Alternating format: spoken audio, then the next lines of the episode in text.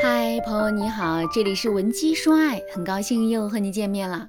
今天啊，我想和大家来聊一聊关于女人该如何看待离婚的这个话题。不知道大家有没有发现啊？虽然中国现在的离婚率因为离婚冷静期政策的出台开始有所下降了，但是呢，在大多数的人心中啊，离婚仍然是一个解决婚姻矛盾的灵丹妙药。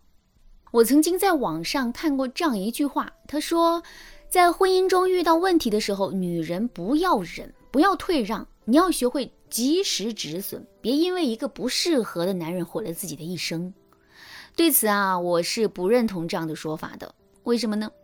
因为离婚并不等于及时止损。如果你轻易离了婚，你会发现其实啊，你失去的更多。大家要知道啊，对于女人而言，当我们和一个男人走进婚姻的时候，这已经是我们在当下遇到的最好选择了。离婚后，我们遇到的男人大概率都不会比现在的这个好。那么，既然我们是因为恰好的时机才和男人走到一起的话，我们就更得珍惜这段感情了。更何况，婚姻中大部分看起来很严重的情感问题啊，其实是有一定的迷惑性的。在发生问题的那一刻，你可能觉得再也无法和那个男人生活下去了，一个人过比你们两个人在一起更好。所以啊，你坚持要离婚。但等你真正离婚后，你再回过头来看的时候，你就会产生一些和之前不同的看法。此时的你会发现，你和男人虽然有很多的矛盾纠纷，但那并不是不能调解的。很多时候啊，都是因为你们没有找到更加合适的解决方案，事情才会变得越来越严重。我见过太多太多在离婚后反悔的女人了。每当提起离婚的这事儿，她们都悔不当初。他们会对我说：“哎，老师，在上一段婚姻里，我总是觉得前夫脾气不好，有很多缺点，和他在一起过得很不幸福。我想着换个男人试试，可能婚姻生活会好一些。可当我真的再婚后，我才发现，其实是我自己对待男人、对待婚姻的方式有问题。”你看我现在的丈夫脾气就很好，但我们还是会因为同样的事情发生矛盾，感情甚至还不比上一段婚姻呢。所以很多时候我就在想，如果当初我能换一种沟通方式和我前夫好好沟通商量的话，说不定我和他的婚姻就能变得幸福很多，我也不至于要结两次婚，这样来回折腾。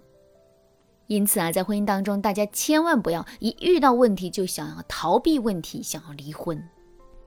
当然，如果你已经因为冲动离婚而后悔的话，你也不要担心复合会很困难。对此呢，你可以添加微信文姬八零，文姬的全拼八零，我们会有专业的导师团队为你提供针对性的挽回方案，帮你重新获得一个美满幸福的家庭。好，那么接下来呢？为了让大家在婚姻中遇到感情问题的时候，不会因为无法解决而冲动离婚，老师就来教给大家两个有用的夫妻相处之道。夫妻相处秘籍一：夫妻沟通不能靠吼，要有技巧。为什么很多人刚结婚在一起生活两三年就想离婚呢？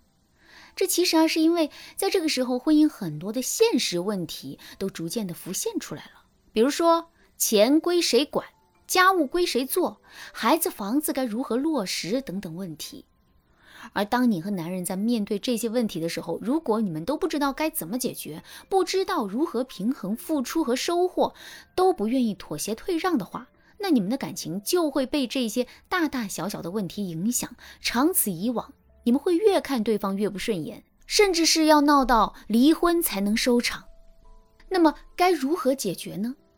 其实啊，我想告诉大家的是，再好的感情基础都要有解决问题的能力来保驾护航，而想要解决问题，我们就得有好的沟通能力。你要知道，学好沟通，那你解决问题的能力就可以提升一半。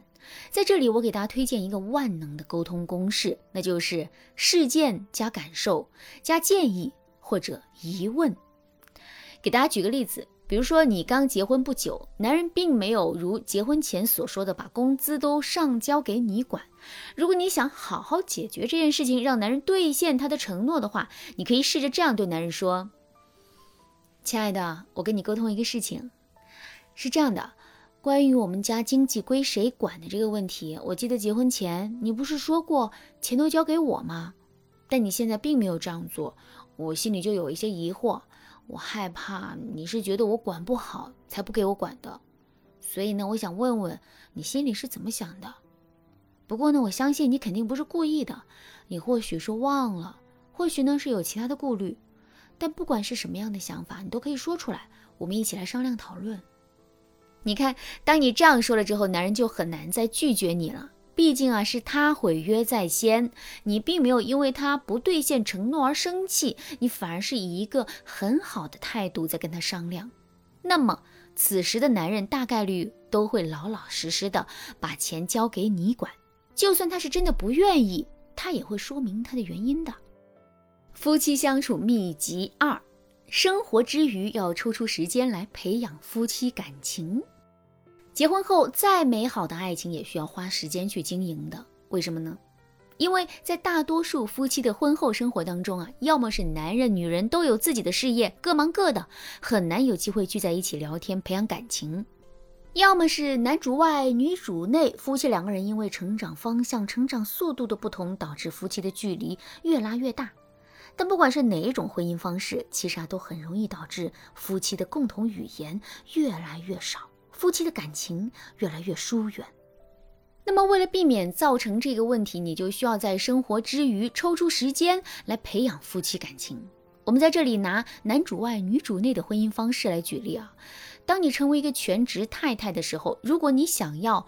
和每天早出晚归的男人培养夫妻感情，那你就可以找一个你和男人都能聊得上的话题，时不时的跟男人展开讨论，让你们能够在各自忙碌的工作后有一个交流感情的机会。比如说，你可以用孩子教育的这个话题去和男人讨论。你可以这样对男人说：“亲爱的，最近我发现啊，宝宝动不动就爱哭爱耍赖，幼儿园的老师还专门找到我，希望我们做父母的一定要注意孩子的性格培养。”